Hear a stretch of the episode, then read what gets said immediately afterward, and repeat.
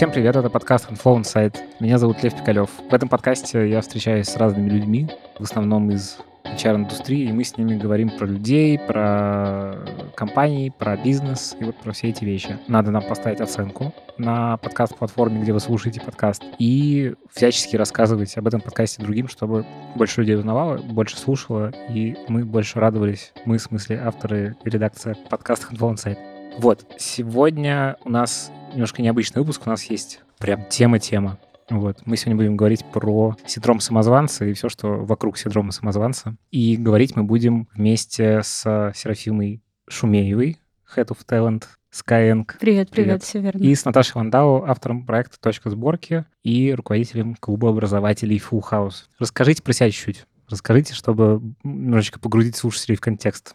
Давай я. Я уже, наверное, лет 8, может быть, и 9 в HR. Но на самом деле нигде, кроме HR, я и не была. И образование у меня тоже HR, поэтому я вот тот уникальный случай, который получился, и потом еще работать пошел по специальности. И большая часть моего опыта, она лежит в рекрутменте, и большая часть моего опыта лежит именно в IT-компаниях. До Skyeng у меня была Ламода, поэтому я, наверное, интересна именно с точки зрения того, что занимаюсь сложным HR-процессом, наймом в IT-компаниях, а мы, как знаем, IT-компания — это про высокую конкуренцию, про очень непростых людей, достаточно требовательных, Э, и сейчас, помимо найма, у меня все, что связано с развитием и обучением сотрудников Skyeng.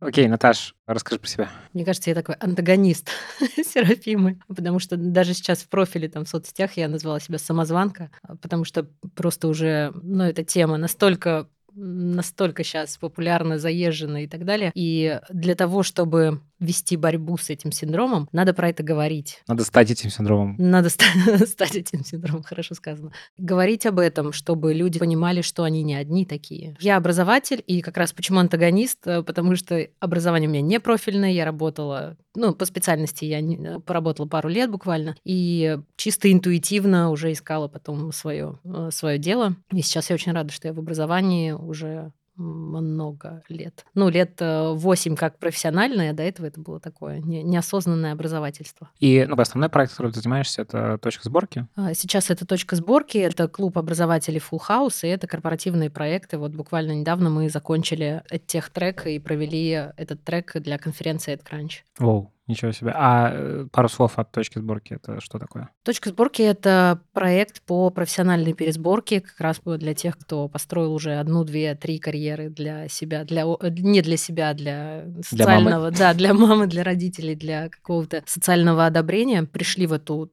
в точку, когда они так больше не могут и не хотят, и решили пересобраться. В программе было два модуля, и первый посвящен как раз такой э, смысловой части про Это себя. Желания достать из себя какие-то. Да, желания, интересы, мотивы, ценности и так далее, есть там сильные стороны. А вторая часть, э, на которой как раз и Сима преподавала, была посвящена уже тому, как упаковать свой опыт в резюме, тому, как проходить собеседование, писать сопроводительные письма и так далее. Круто, да, звучит как что-то очень социально полезное. Окей, давайте обозначим, значит, как у нас будет устроено сегодня, потому что тема большая, и какие у вас роли, короче? Ну, я сразу предлагала, а, чтобы Наташа была более такой у нас теоретик, чтобы она нас сначала ввела да, в называется. курс дела, а я с удовольствием подхвачу тему и поведу ее дальше именно по каким-то карьерным путям, работая uh-huh. в компаниях, да, либо сейчас не работая, потому что они почему-то ушли, возможно, столкнувшись с чем-то, о чем мы сегодня будем говорить. Ну, в общем, Наташа у нас просветитель, а я скорее применитель на то, как это действительно сейчас может в компаниях работать. Uh-huh. Супер. Тогда что такое синдром самозванца? О чем мы сегодня? Если коротко, это ощущение, когда ты недостоин быть там, где ты есть. То есть ты не заслуживаешь того, что у тебя есть, где ты есть, кто ты есть. Угу. То есть это не про то, э, что ты не заслуживаешь того, где ты мог бы быть. Или Нет, это, это то... про э, здесь сейчас. Здесь сейчас. Угу. Угу. Окей, давай его как-то еще попробуем разметь, что это такое, ну, в плане, чем характерно, какие симптомы. Да, симптомы тут есть, хотя это и не болезнь. Э, в ну, классификаторе да. международном болезни этого нет, поэтому это однозначно просто такое ощущение того, что я не здесь и не там, и не достоин этого. Симптомы такие, в первую очередь, это страх, страх того, что тебя разоблачат, выведут на чистую воду, поймут, что ты не тот, кем ты рисуешься перед всеми. Мгм. А второе – это объяснение своих успехов внешними факторами. То есть, когда человек достигает каких-то вершин, да, для него существенных, и ему в это время кажется, что он не заслуживает Мгм. этого, возникает такой внутренний диссонанс. Просто, ну, вот так повезло, да, это Мгм. случайность, это просто такой рынок, это вот я в нужном месте в нужное время оказался. И тогда его диссонанс вот этот внутренний, ну, как бы решается. А что делать, если там действительно реально удачное место и время? Удача — это разве плохо? Имеет место быть, и удача тоже, и это Мгм. хорошо, но тогда у человека, ну, наверное, это скорее исключение, чем правило, да, потому что мы говорим все-таки про какую-то длительную карьеру и там какие-то регулярные перемещения. И если ты понимаешь, что тебе везет регулярно, То это что-то, ну, условно... то, видимо, тебе что-то дано, да, на что ты способен. Ага. Окей, а откуда это берется? Меня просто, ты когда вот перечисляешь все эти вещи, ощущение, конечно, что 80% это типа история из детства. Это может быть история из детства, это могут быть какие-то навязанные стереотипы, установки, шаблоны, это может быть пример успешных родителей, братьев, сестер или даже собственная одаренность, когда человек э, действительно талантлив и не понимает, да, не может он никакими там человека-часами, да, потраченными над э, книгами и учебниками объяснить, что вот он настолько классный, да, Типа просто легко дается, да, короче. ему настолько все легко дается, что вот этот э, талант, да, он необъясняемый, да. Мгм. А мне здесь сейчас идет история про такое ощущение, что немножечко российскую систему образования в том числе. Ой, да. Объясню, почему. Недавно как раз-таки с командой делали историю тестирования по сильным сторонам по Гэллопу. Очень э, советую. Гэллоп говорит про то, что важно фокусироваться на своих сильных сторонах. Ну, то есть ты понимаешь, в чем ты крут, и максимально это используешь и применяешь. И прежде чем тебе дают такой вывод, там идет презентация про то, что вот школьники получают оценки, например, 5, 4, 3. Мгм. И делали прям опросник такой по российским родителям. Вот вы видите у своего ребенка такие оценки. Там, условно, 5 по истории, 4 по русскому, тройка по английскому и, условно, там еще тройка по физике. На что будете обращать внимание? Там больше 80% родителей отвечают про то, что они максимальное внимание будут уделять там, где тройки. Ну, типа, Мгм. почему, как так, ты не прав. А все то, что ребенку дается хорошо, ну, условно, там, где у него, возможно, талант и Мгм. его Это сильные как бы стороны, отбрасывает. да, ну как бы по умолчанию, типа, гуд, здесь ты молодец. Ну да. Ну просто вот то, что озвучила, похоже очень на какого-то внутреннего вот этого критика раздутого, который тебя, значит, гасит все время изнутри. Да, я тут дополню и критика, к которой ребенок привык, да, например, с детства, и перехваливание, который тоже Мгм. не доводит до добра. И самое, наверное, главное это перфекционизм, когда человек просто, ну, ему не надо на три, ему надо только на пять, а Мгм. если не на пять, то это все, все, все плохо, все зря. И еще тогда, ну вот по вашей практике, кто этому подвержен больше всего? Ну, как-то можно выделить каких-то конкретных, ну, условно, какие-то профили людей. Тут скорее э, речь пойдет о мифах, кто подвержен, да, синдрому самозванца. И есть миф о том, что успешные люди менее подвержены этому синдрому. На самом деле все ровно наоборот, потому что тот же Эйнштейн, Мэрил Стрип и еще там целый ряд э, известных людей э, как раз-таки ощущали, что вот они ну, чисто случайно, Мгм. да, оказались там, где они оказались. Еще есть миф о том, что женщины более подвержены синдрому самозванца. Но опять же, откуда этот миф взялся? Оттуда, что при... Откуда и все мифы о женщинах Ну, не совсем. Тут, э, тут есть э, прям понятное объяснение. Первое объяснение – это то, что мужчины вот в этих исследованиях, они начались около 50 лет назад, да, вот этого синдрома. Мужчины в анкетах, им сложнее признаться, что они самозванцы. Поэтому тут идет искажение в пользу женщин. Женщин в этом плане проще сознаться, да, и сказать, что, ну, да, вот что-то я незаслуженно. И второй тут момент, что женщин вроде как общество притесняет и немножко принижает их возможности, способности и так далее, да, что, ну, вот у женщин там семьи, декреты и так далее, им сложнее добиться успеха, карьеру построить там и так далее. Вот. э, Но опять же, насколько это правда, сейчас кажется, что ситуация более-менее выравнивается. Ох, это мы на отдельный подкаст можем записать. Короче, это в сторону. Ну, то есть, э, какие еще мифы-то есть? Миф, э, ну, о том, что синдром самозванца появился недавно, да, Мгм. я тоже только хотела сказать. Что это что-то свежее, при этом ты начала с Эйнштейна. и Я все это время сижу, думаю, блин, серьезно, чувак? Слушай, ладно, Эйнштейн, он был хотя бы там в конце 19-го, начале 20 века. А Сократ? Я знаю, что я ничего не знаю. Мгм. до нашей эры еще. Как бы он был этот синдром. Просто сейчас настолько ускорился ритм жизни, настолько частота смены профессий сейчас действительно ускорилась. Ну, типа, да, у тебя не одна профессия за У жизнь. тебя не одна, у тебя столько карьерных каких-то витков, поворотов, смен на траектории, что, естественно, вот эти обстоятельства неопределенности, какой-то неизвестности, они этот синдром проявляют в людях. То есть вот эта неопределенность это не основание, да, почему синдром появляется, да, он просто проявляется в условиях неопределенности и в условиях вот такой э, смены вектора, например, карьерного. А, ну тут как будто еще больше есть точек давления на себя, потому что, ну, это как с фомов с социальными сетями, когда у тебя столько возможностей, а ты, значит, ну, ты говоришь, что это обратная сторона большого количества возможностей, что... Да, да, абсолютно так. И вот как раз ты хорошо вспомнил про соцсети. Сейчас э, ну, мы настолько открыты и в нашем таком общении социальном, делении информацией своими переживаниями, что в соцсетях тоже об этом пишут, да, и делятся люди о том, что Мгм. я, я самозванец, как мне с этим жить. Отчасти поэтому мы сейчас про это много говорим, потому что просто вот, ну, открыто, да, так Мгм. люди делятся. И третий момент, почему сейчас именно это стало так популярно, в том, что есть прекрасный тренд на психологическое ментальное здоровье, и синдром самозванца одна из тем, проблем, с которой приходят к психологу, там, к психотерапевту и просят помочь с их Мгм. решением. Окей, значит, чуть-чуть мы это как-то вроде осознали. Ну, мне еще рисуется м, история с тем, что кажется, что чем выше динамика, Наташ, поправь меня, если вдруг я ошибаюсь, тем вероятнее возникает синдром. Ну, опять же, с тем, что там, мир быстро меняется, Мгм. количество информации, которой мы обмениваемся. Ну, а- одно дело, там раньше ты как-то все равно ограничен был в информации, в ее доступности, и Мгм. жил в каких-то своих рамках, и тебе казалось, что ну вот он твой мир, он такой, ты начинаешь заниматься этим самокопанием. А чем выше динамика, чем больше возможности получить какую-то информацию, с кем-то пообщаться, до кого-то дотянуться, тем а, быстрее ты понимаешь, что, блин, в этом мире столько всего, я не все это знаю, не во Мгм. всем являюсь специалистом, и опять же вот это вот давление, оно и формирует в том числе синдром самозванца. Мгм. Ну, если говорить про какие-то именно текущие, возможно, причины того, почему мы с вами сегодня это обсуждаем. Ну да, еще, наверное, если, ну, условно, такие большие возможности и так часто можно менять там карьерный путь, то ты как будто бы еще в этих изменениях можешь не успевать свой опыт срефлексировать как-то и вообще погрязнуть в этом синдроме самозванца. Да, кстати. Окей, тут есть какая-то явная связь с выгоранием. Какая связь с выгоранием? Ну что, начну с, те- с С теории. Давай. Меня Сима окрестил теоретиком вначале. Начну с теории. Очевидно, для меня эта связь, по крайней мере, очевидно, что человек в, в желании своем преодолеть этот синдром самозванца и доказать всем, что он не самозванец, он, конечно, начинает очень много работать, впахивать так, что просто это приводит к выгоранию, к истощению.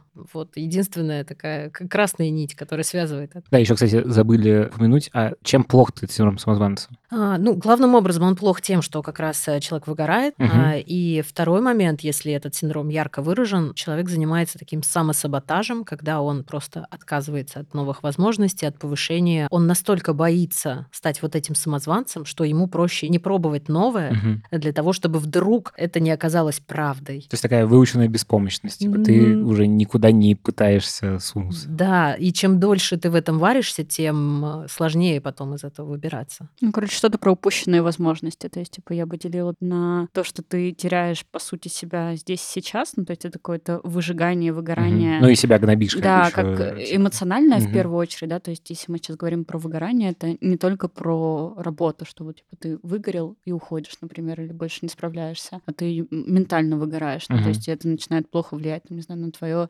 здоровье, на, твое самочувствие, на твое вообще отношение к этому миру и построение отношений с э, людьми. Вот теперь раз насчет проблематики с точки зрения компании. Значит, Мгм. есть сотрудник, у него синдром самозванца, он много работает, еще он все- всего недостоин, можно ему зарплату не очень повышать, потому что он же чувствует себя самозванцем. Для компании это вообще как? М, Ну, для компании, наверное, как раз-таки там сам синдром самозванца — это, ну, второстепенная история, то есть она не такая очевидная. Одно дело то, что там такие люди, как Наташа, там, могут открыто об этом говорить и тем самым решают свои какие-то вопросы в том числе. Очень часто люди просто живут с этим чувством. Я думаю, что таких большинство. Они просто в голове вертят эти мысли, но ничего больше с ними не делают. И для компании, наверное, самое страшное — это то, что синдром самозванца действительно может привести к выгоранию, а выгоревший выгоревший сотрудник, ну, практически всегда равно неэффективный сотрудник, потому что у него падает э, мотивация на выполнение там, своих задач, у него наверняка падает качество работы. Мгм. Этот сотрудник, ну, сейчас грубо скажу, там, условно, может отравлять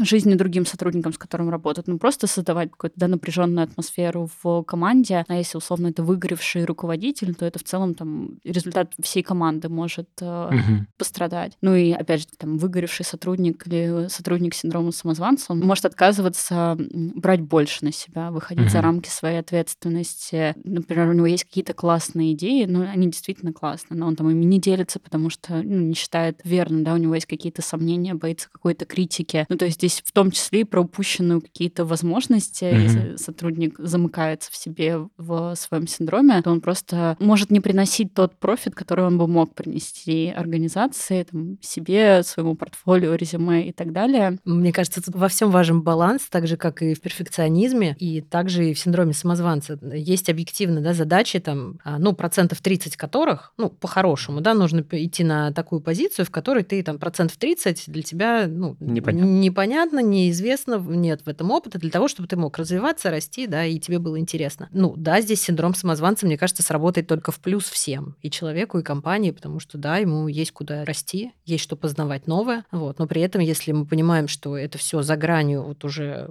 просто на грани и за гранью, и действует разрушительно на человека, то и для компании в итоге это все выльется боком. А мне вот еще одна мысль в голову пришла, говоря о компаниях и о синдроме самозванца. Мне кажется, для компаний очень важно попытаться выстроить такую корп-культуру, которая не формировала бы синдром самозванца, потому что ну, там, часто, и даже я в своем опыте сталкивалась с тем, что действительно классные, сильные ребята с классными результатами, с классными проектами заходят в сильные команды, в очень быстрые компании с быстрыми процессами, например, как это работает в Skyeng, и у них на фоне процессов, динамики, все то, про что мы с вами говорили, формируется этот синдром самозванца. То есть они приходят извне уже с внушительными результатами, поработают с какими-то классными людьми.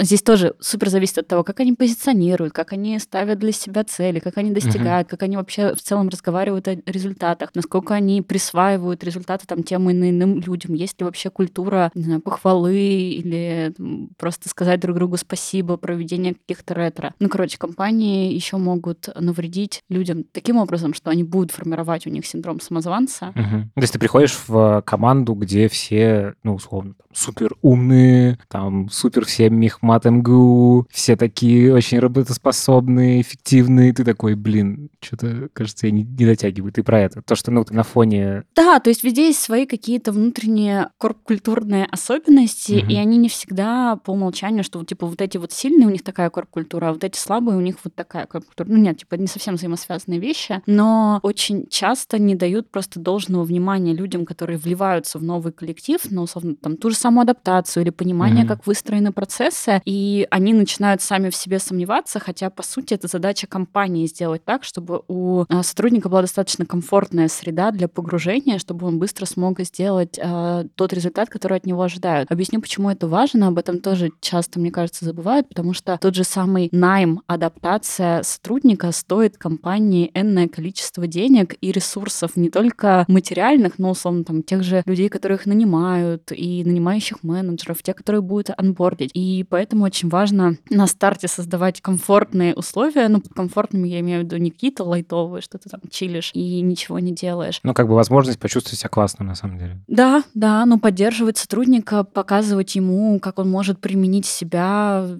Класс. Давайте тогда про инструменты поговорим. Мы, когда готовились, мы задумывали таким образом, что мы обсудим инструменты самопомощи и дальше поговорим про то, что могут делать со всем этим руководители. Ну и, конечно, обсудим опыт Skyeng Мгм. с учетом как раз вышесказанного. Кажется, у вас он богатый. Я думаю, что в первую очередь это, конечно, самодиагностика, потому что лучше, чем... То есть надо быть настолько эмпатичным руководителем да, или HR для того, чтобы понять, что кто-то страдает синдромом выгорания, да, или синдромом самозванца, или кто-то близок uh-huh. к выгоранию. Но это в объемах Skyeng того же, да, это нереально. Как диагностировать? А, есть и в интернете есть тесты довольно быстрые на то, чтобы определить синдром самозванца, есть он или нет, довольно короткий тест. Еще из таких рекомендаций, как регулярный да, техосмотр на машине, также и регулярное такое ТО собственной э, работы проводить. Можно, например, делать э, карьерное колесо, когда ты выписываешь э, и анализируешь, насколько ты доволен важными для тебя факторами в работе. Uh-huh. И понимать,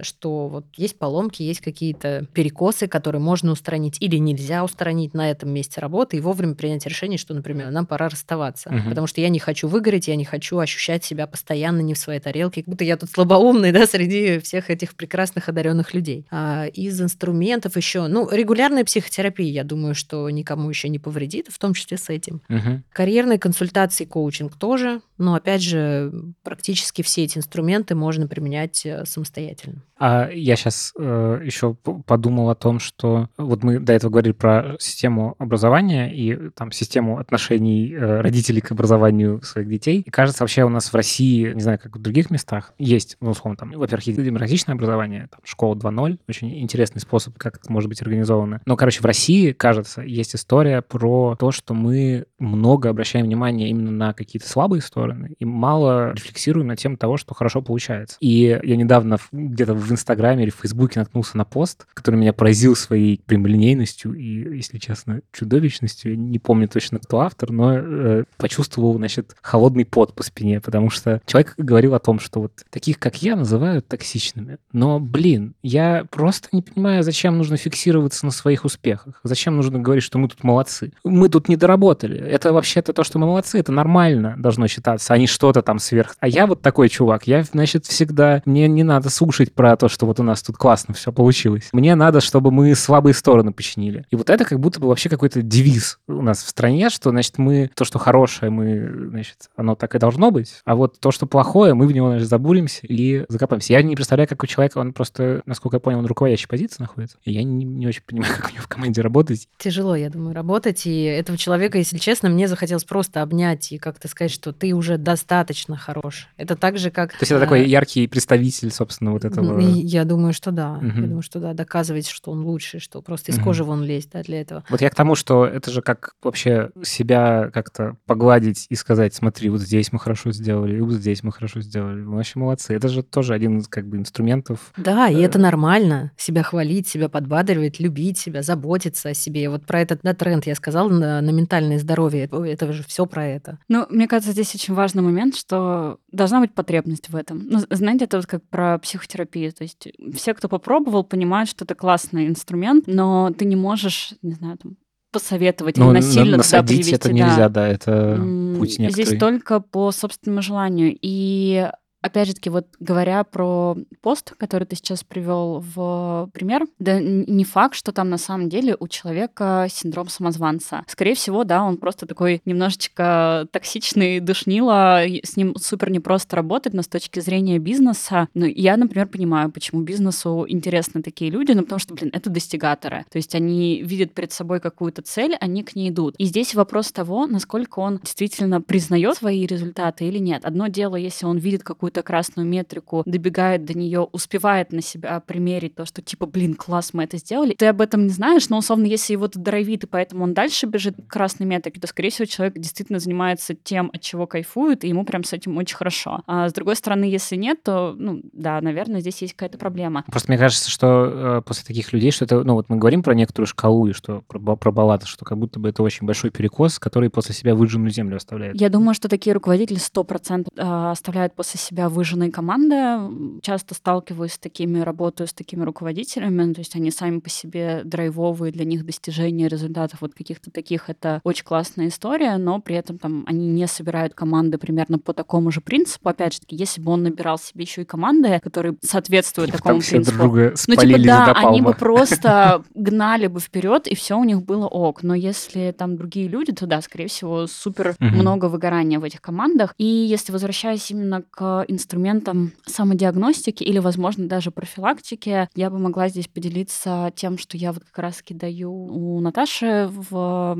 точке сборки, когда мы говорим про резюме. В общем, это история с ретро и какой-то рефлексией себя. Mm-hmm. Ну, обычно мой поинт про резюме, что нужно его сделать один раз очень хорошо, и потом, когда оно у тебя уже есть готовое, ты просто потихонечку что-то туда добавляешь. Общем, такая некая продуктовая да. история, когда ты его итерационно допиливаешь. Да, но он прошел там типа квартал, полгода, такой, так, окей, сажусь, давай напишем, что мы из этого сделали, какие результаты uh-huh. достигли, что там было по циферкам или для чего это вообще было нужно. Ну, условно, давать себе какое-то время, раз в какое-то, опять-таки, время на то, чтобы, окей, здесь я сделал вот это, здесь я сделал вот это. Какими усилиями, давай подумаем. Вот еще интересно, кстати, что вообще инструмент ретро такая, ну, наверное, можно назвать это agile практикой, uh-huh. и там есть очень важный фрейм в этом, что есть, что мы сделали хорошо, да. Что мы можем сделать лучше, это очень важно. Про это очень часто забывают в компаниях э, и делают знак равно, что мы сделали плохо. Угу. И это на самом деле очень важная словесная форма. Она типа не просто так там стоит, она как раз про то, что это не предполагает, э, что если ты что-то сделал, ты где-то, где-то ошибся, ты равно плохой.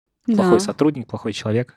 И, как правило, в таких фреймах еще есть история с тем, что что мы забираем с собой, ну, условно, mm-hmm. типа, что нам понравилось, а что оставляем. Mm-hmm. Зачастую то, что мы сделали круто, но какими силами, да, или какими жертвами. Да, это, кстати, тоже И очень вот что оставляем? Штука, Оставляем, там, не знаю, работу 24 на 7 в огне, ну, кажется, что, типа, сейчас здесь мы понимаем, что, да, мы, может быть, и достигли результат, но это вообще не той ценой, которой нам хотелось, и поэтому mm-hmm. мы здесь оставляем это вот ровно в том результате, в котором мы получили, и вперед идем с тем, mm-hmm. что нам действительно понравилось. Ну да, и, кстати, еще в дополнение к тому, что мы можем сделать лучше, как раз про то, что когда этот пункт как-то, ну, когда идет рефлексия над этим пунктом, следующий шаг — это придумать, а как мы в будущем этого не допустим. И это тоже, ну, как бы очень конструктивная история, она не деструктивная с точки зрения там саморазрушения, значит, я тут сделал плохо, будем вырывать волосы. А, я бы тут резюмировала, да. что самый, наверное, главный способ бороться и предотвращать синдром самозванца — это изучать себя. Mm-hmm. Просто изучать себя через разные и тестовые методики, да, и тот же там и самый MBTI или MBTI что угодно. Что Тест на типологию mm-hmm. человека профессионально. И на его склонности к той или иной деятельности. Это, это по Адизису или что-то другое? Э, Адизис — это вот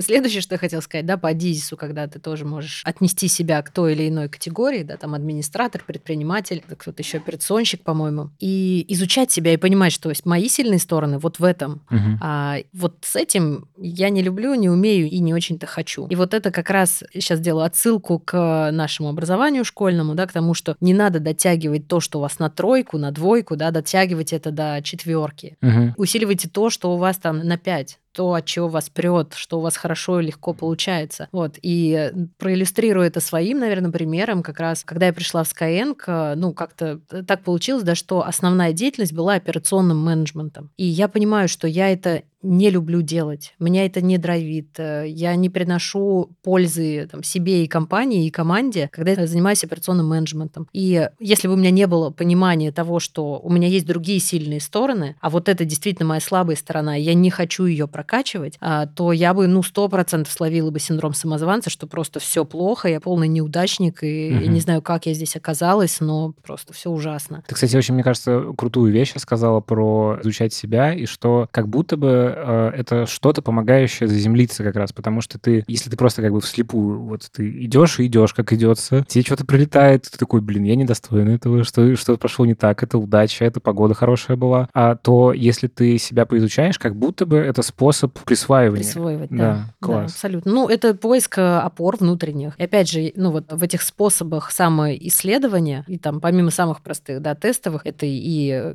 психотерапии, там коучинг, консультирование, это и там чтение книг, просмотр фильмов каких-то, в которых ты видишь себя, и ты начинаешь проводить вот эту рефлексию, да, о которой Сима говорила. Качественный отдых туда же. Ну, то есть мне кажется, что у нас а, действительно люди зачастую забывают отдыхать. Я много от кого слышу, что... И от тебя в целом деньги слышу, что не очень понятно, как отдыхать. Потому что, видишь, проблема в том, что когда ты занимаешься любимым делом, ты перестаешь э, делить там работа или жизнь, что это, типа, у тебя работа не с 9 да, это до ужасная 6. ловушка. Это и ловушка, и счастье, и наказание одновременно, потому что ты, ну, просто ты не можешь разделить. Ты в свободное время там читаешь э, книги по работе, получается. Да? Я запрещаю себе это делать. Прям стараюсь отделять, потому что, ну, находился в этой ловушке. Ну, верх самоорганизации и осознанности, я тебе скажу. А вообще, это очень сложно разделять, когда ты ну просто перестаешь, грань стирается абсолютно. Ну, я вот, например, по себе могу судить, когда я понимаю, что плохо. Я сейчас точно не в том а, моменте, в котором я должна быть, когда очень долго работаешь на износ, вот в каком-то таком огне, угу. и сначала тебе вроде тяжело, а потом ты как-то действительно привыкаешь. Э, даже, ну, даже драйв ловишь с этого. Ну, даже если не ловишь драйв, ты просто, знаете, вот как входишь в режим, и ты понимаешь, что рано или поздно это заходится, но сейчас ты в этом режиме немножечко такого робота включаешь, максимально эмоции как-то заглушаешь, где-то там, не знаю, подлечишь себя и идешь э, в этом пути. И потом, когда вдруг твоя нагрузка нормализуется, или типа, в смысле я успеваю все за один день, у тебя просто нормальная э, работа, нормальная человеческая загрузка, при которой ты там еще, не знаю, можешь ходить на спорт, уделять mm-hmm. время близким, развиваться, отдыхать. Это важно для восстановления твоей энергии. Ты просто тратишь все это время на то, что типа у меня нормальная нагрузка, и я, короче, очень нехороший от этого да. человек. В чем сила? Что ценит работодатель? можно нанять там на одну и ту же позицию, условно, тысячу разных людей. Но ты наймешь того, кто, условно, может приложиться к этой задаче так, что он сделает ее лучше других. А лучше других это, возможно, быстрее других, да, угу. проще других. Ну, то есть упрощать это тоже огромная задача, да, то есть обычно все-таки там сложные схемы, махинации, типа у меня 100 тысяч встреч, это нужно, а, ну, а что с тобой не так, если у тебя 100 тысяч встреч? Зачем? Угу. Для чего? У тебя либо там неправильно выстроен менеджмент, да, Угу. Либо там точно проблема какая-то с приоритизацией и фокусом. Но когда у тебя 100 тысяч встреч, у тебя не остается времени на поработать. Здесь еще вопрос вообще к качеству того, что ты даешь по итогу. Ну, позиция, конечно, зависит. Для ну, это... да, да, да, да, ну, условно там, да, если угу. ты продукт, и это все встречи КСД, ты собираешь пользовательский опыт, как бы аннулирую то, что я сказала. Да, Но глобально, да. если это там, типа, какие-то встречи не по твоей основному профилю, а ты просто везде принимаешь участие, скорее всего, ты еще и не можешь отказываться от того, что неважно. Вот. И это еще, наверное, один из инструментов,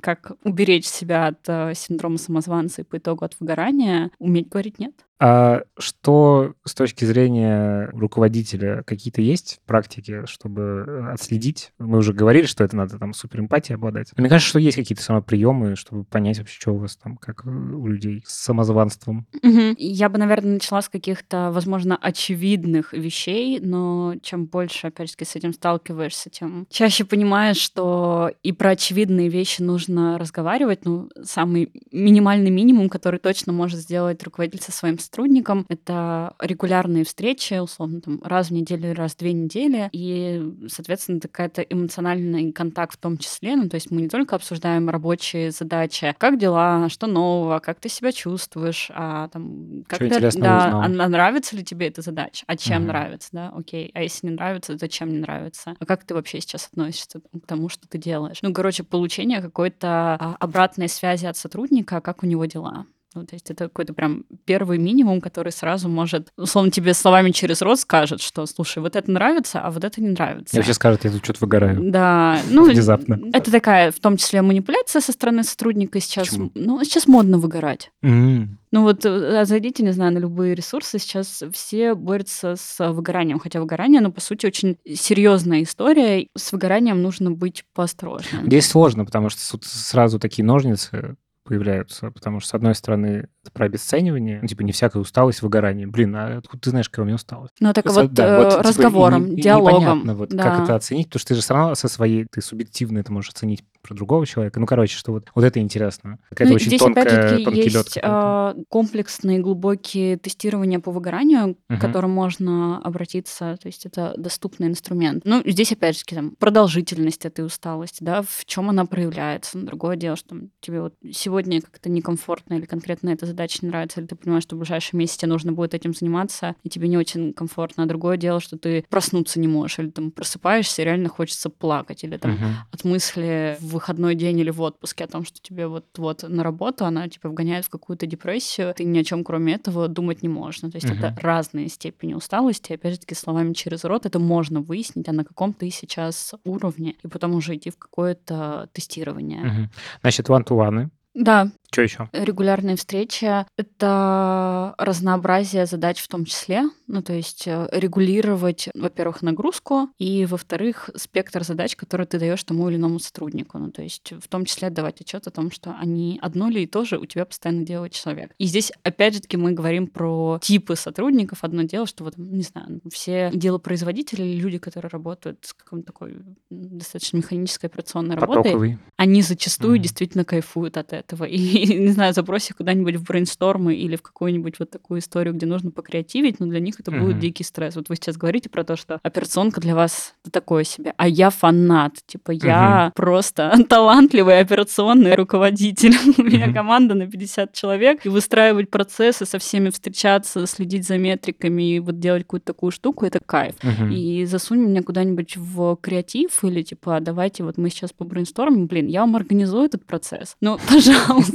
Отстаньте. Да, типа, отстаньте от меня, от себя, от кого угодно. То есть, типа, на самом деле, пункт ноль про то, что у тебя, ну, на разные типы работ есть разные люди, которым, может быть, как и прекрасно приятна эта работа, так и в точности наоборот. Поэтому, да, вот здесь второй инструмент, говорила про него вначале, могу еще раз повториться. Вот прям что можно сделать там здесь и сейчас внутри своей команды, провести тестирование сильных сторон по Гэллопу и uh-huh. выявить вообще у команд, а, а в чем они сильны. Там просто там, около 32 компетенций. Это такие достаточно софтовые компетенции, то есть э, харды мы убираем, да, здесь просто кто к чему прикладывается. И основной посыл — подбирать людей на, например, кросс-командные проекты, не исходя из функций, которые они выполняют или возглавляют, а исходя из их сильных сторон. Угу. То есть вот смотря, какую задачу нужно решать, того человека мы туда и кидаем. Если у него в целом там типа хорошо развиты остальные харды, то с этим проблем не должно быть. Поэтому это понимание сильных сторон своего сотрудника и их правильное применение. А, ну и дальше это штуки, связанные там с регулярными отпусками. Это угу. тоже в том числе ответственность руководителя понимать, как давно у тебя сотрудник отдыхал. Ну и сотрудника в том числе, потому что, ну там часто есть истории, когда, э, ну это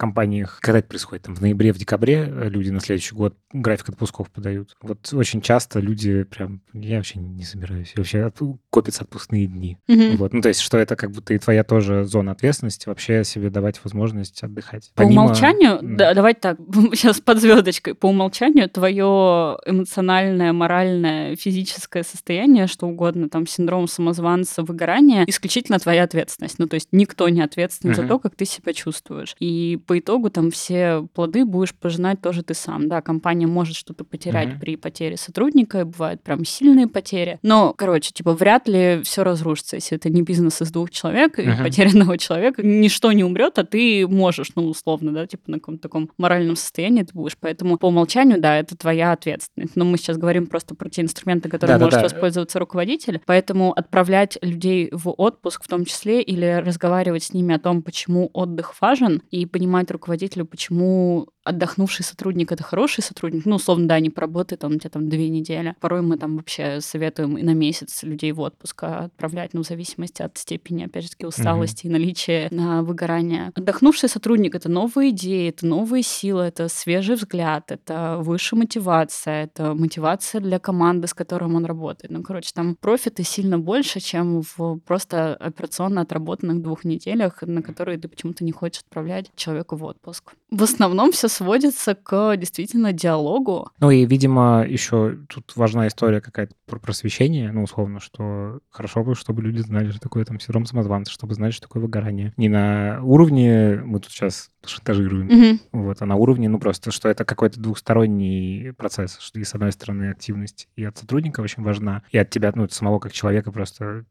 там, понимать свои границы, понимать, где с тобой, как, чего происходит. И с точки зрения работодателя это такой, ну, типа, с одной стороны, как бы никто никому ничего не должен, с другой стороны, работодатель заинтересован в том, чтобы тебя не выжглись все к чертовой матери. Да, ну, короче, руководитель точно должен быть просвещен, должен понимать, что это такое, и в том числе отслеживать себя. Ну, знаете, это как история с тем, что, возможно, и не все должны быть руководителем. Есть очень яркий пример обычно, когда там типа из лучшего менеджера по продажам делают там, не знаю, руководителя отдела продаж. Вот Да, это, короче, плохая история, Да. да. Ну, то есть э, руководителем или менеджером должен быть человек все равно там, с достаточным уровнем эмпатии. В менеджменте все равно есть свои компетенции, которым так или иначе нужно будет следовать, да. Я бы хотела вернуться вот к, к первому инструменту, да, который Сима назвала, это face-to-face встречи, да, one-to-one. А, Кажется, здесь для того, чтобы все это привело к нужному нам результату, едва ли это, наверное, не самая виртуозная да, компетенция руководителя, которым должен обладать, вот как раз уметь выстраивать это отношение, и это такой уровень доверия, в котором, когда сотрудник тебе скажет, что, слушай, что-то вообще все плохо, я прям вот сейчас лягу и не встану, в котором сотрудник сможет осмелиться, так сказать, да, и в котором руководитель а, не скажет, что что-то мной манипулируешь, да, Мгм. а в котором он поверит. И с одной стороны, да, руководитель должен быть эмпатичным, чтобы почувствовать даже то, что не может сказать словами Мгм. через рот, да, сотрудник, а сотрудник должен обладать довольно высокой степенью, скорее, осознанности, вот какой-то самоорганизации и внутреннего вот, ну, понимания про себя. И уже вместе а, они должны выстраивать вот это доверие, на котором все будет дальше Мгм. ехать. Еще, мне кажется, наверное, инструмент тоже такой про то, что это же очень про культурные особенности, в том числе про возможность совершать ошибку, потому что вообще-то на ошибках многое строится хорошее в том числе. Вот. Ну, то есть я к тому, что это очень про культуру внутри компании еще. Ну, да, ты прав, культура ошибок, она важна и нужна. Мы с КНГ вообще факап-найты проводим, когда выходят там руководители больших подразделений и говорят о том, как они облажались или как что-то Мгм. пошло не так. Но не совсем согласна с тем, что вот ошибаться можно. Просто, условно, бывают там операционные бизнесы. Зависит например, от да, э, части бизнеса, в котором Зачастую, да, мы происходит, работаем конечно. напрямую с клиентом, где второго шанса произвести первое Мгм. впечатление его не будет. И вот когда там, не знаю, происходят какие-то факапы с клиентами, ну прям жесткие, ну типа мы иногда у нас самих глаза на лоб лезут от того, что там где, как мы накосячили, мы очень переживаем. Ты понимаешь, что нет, таких ошибок нельзя совершать. И здесь именно работа операционная вот по выстраиванию процесса, чтобы такого не было. Ну да, наверное, не должен вот тот человек расплачиваться за всю, там, не знаю, за весь тот хейт, который на него упадет, потому что если где-то изначально был неправильно выстроенный процесс, Мгм. и по итогу просто какой-то линейный сотрудник получает на себя весь хейт, например, от того, что там сломалась платформа, да, или неправильно были списаны деньги у сотрудника, и, конечно, весь негатив летит туда. Поэтому, ну, здесь зависит, да. Но Короче, глобально... девиз нашего выпуска — баланс. Да, да, да, ну, типа, здравый смысл во всем. Ну, а, и, кстати, по поводу руководителей, важная вещь, про которую иногда забывают. В общем, сейчас обратная связь — такой модный инструмент, хороший модный инструмент. Все говорят, потому что, блин, сила обратной связи — это вообще топ. И Netflix выпустили книгу про свою корп-культуру, тоже ее супер рекомендую. Они там очень много говорят о том, почему важна и нужна обратная связь. Но в работе сотрудник-руководитель зачастую это какая-то такая односторонняя история. Типа руководитель возвращает обратную связь сотруднику, и у сотрудника есть возможность как-то там типа ответить на то, что руководитель ему принес. В общем, хороший руководитель должен и на себя обратную связь запрашивать в том числе. Это вот тот инструмент, который позволяет понять, а все ли ты как руководитель делаешь сам, а не вводишь ли ты или не создаешь ли ты такие условия, что в этих условиях сотрудники там, не знаю, выгорают или ловят какой-то Мгм. синдром самозванца, да, насколько им вообще комфортно, и они реализуются. Ну, как раз тоже про вот то, что Наташа говорил, про выстраивание отношений. Да, да, да, сто процентов. Ну, там я согласна с Наташей. Мы в целом, мне кажется, большую часть того, что хотели, проговорили. Еще, насколько я понимаю, сейчас во многих компаниях это ну, некий стандарт там, к, ДМСу, к э, классному офису, всяким вещам, ну или там классному обеспечению домашнего офиса. Сейчас реалии изменились немножко. Еще есть история про психологов в штате, когда есть психологическая поддержка сотрудникам. Или э, там какая-то оплата частичная или полная сервисов по поиску там терапевта. Насколько эта история компаниям реально интересна, или это какая-то типа дань моде сейчас? Что это такое? А, мы предоставляем такую плюшку в Skyeng для сотрудников. Там, скажем так, зависит от уровня сотрудника, то есть кому-то по умолчанию эта скидка дается, то есть компания компенсирует. А где-то мы по запросу можем там условно оплатить несколько занятий с психотерапевтом, где-то там руководитель условно может просто выделить из своего бюджета и направить сотрудника к психотерапевту, опять же, если у сотрудника есть такая потребность. Это в таком как бы полуручном режиме разруливается в целом. Абсолютно в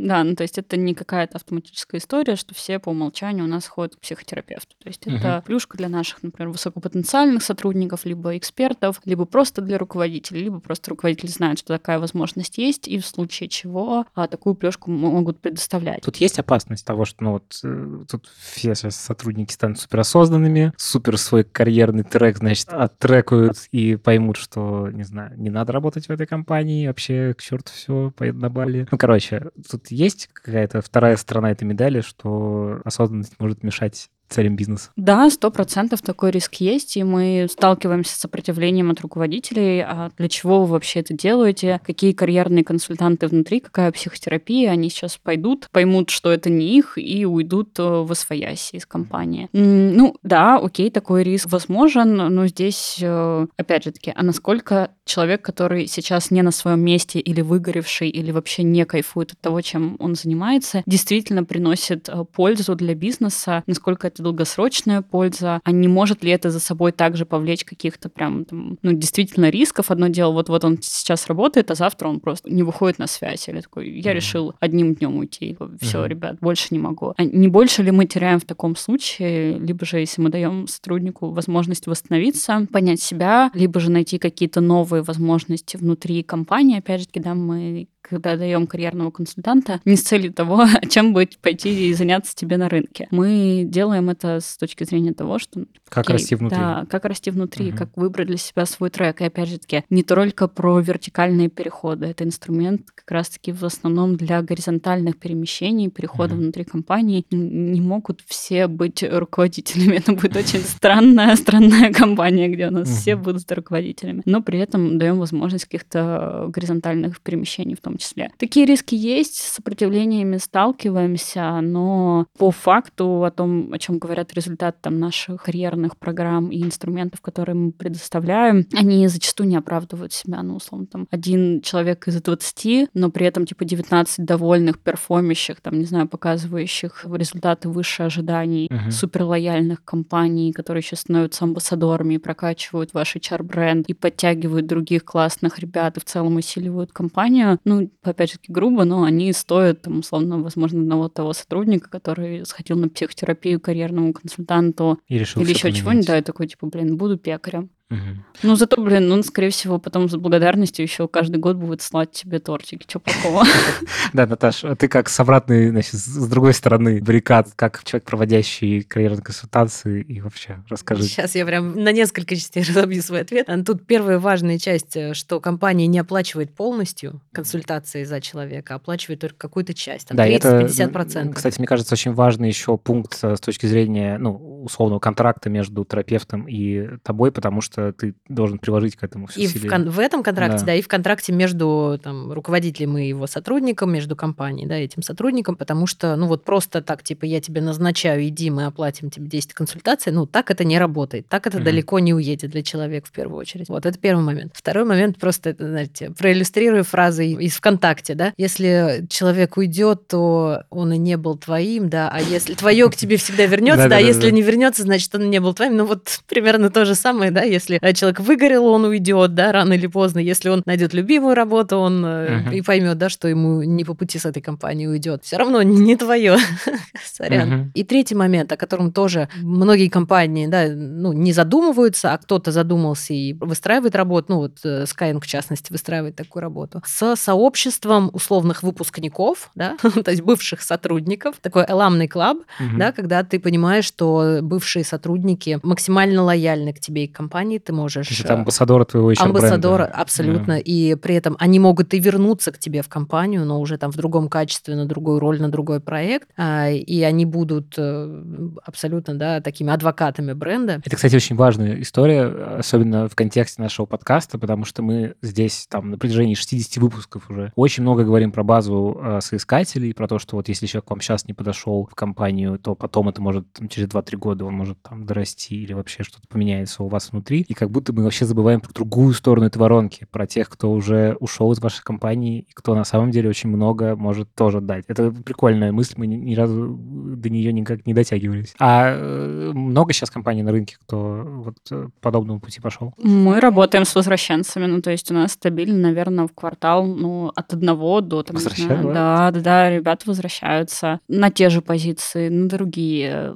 Зачастую, там, не знаю, попробовать себя, попробовать другой опыт, ну, потому что для Skyeng нормальная практика, у нас много таких долгожителей, кто приходит, понимает, что это их подсаживается как наркотик, и, условно, там по пять лет сидят, фигачат, показывают результат, но потом в какой-то момент ловят себя на том, что а как там вообще в мире Снаружи. вне Skyeng, да, и они идут, э, и мы их отпускаем, и отпускаем хорошо, потому что они-то потом возвращаются еще более прокачанные, с, с набранным опытом. багажом, да, конечно, да. со своими новыми ошибками. Но ну, это очень классные перспективы для компании в том числе. Ну, то есть мы максимально стараемся, если нам сотрудник нравился, мы сотруднику нравимся, на выходе, ну, на этапе офбординга, когда сотрудник покидает компанию, делать это максимально лояльно. Ну, то есть uh-huh. мы сейчас отпускаем там в том числе с теми плюшками. Вот сотрудник есть внутри компании, да, у него там, например, скидка на какие-то наши продукты, на партнеров, да, скидки. И мы их отпускаем, и у них год после того, как они уходят из Skyeng, все эти скидки, они сохраняются сохраняется. Uh-huh. То есть мы такие, блин, спасибо за все, что ты сделал. Пользуйся продуктами, наслаждайся. Если вдруг что, пиши. Мы здесь. Ну и, конечно же, там, не знаю, тот же самый Alumni Club. Классная история про рефералов. Они потом могут привести, порекомендовать. Э, мы приглашаем наших аламников, э, в том числе на корпоративы, например, то есть uh-huh. тусуемся с ребятами, которые от нас уходят. Ну, это там не все-все, да, это какая-то выборочная история, которую мы выбрали для себя, что, типа, да, это классно, перспективно нужно конечно, но в том числе, да, работаем с аламниками так в том числе. Ой, короче, у меня главный вывод после сегодняшнего разговора, что всем надо расслабить, перестать жить в плену. Ощущение, значит, э, с одной стороны, что, значит, если хочешь идти, иди, если хочешь забыть, забудь, цитируем великого Филиппа Бедросовича. Короче, всем надо расслабиться, и людям, которые, значит, к себе какие-то суперзавышенные требования предъявляют, и компаниям, которые, значит, хотят там, по максимуму все выжить из человека, что, короче, мы все в одном каком-то рынке находимся, и он не то чтобы прям какой-то супер всегда новый, мы в нем же. И, короче, не знаю, мне какой-то Сейчас Сима скажет, нет, я не согласна, расслабляться не надо. Да не, не. Все зависит. Да не, И я тут поддержу, кстати говоря. Ну, блин, на самом деле, да, но вот если говорить про меня как про руководителя, со своими сотрудниками я как раз-таки, если я понимаю, что у меня сейчас сотрудник в какой-то тяжелой ситуации или морально тяжело, одну из э, вещей, которые я использую, такая, так, стоп, это всего лишь работа.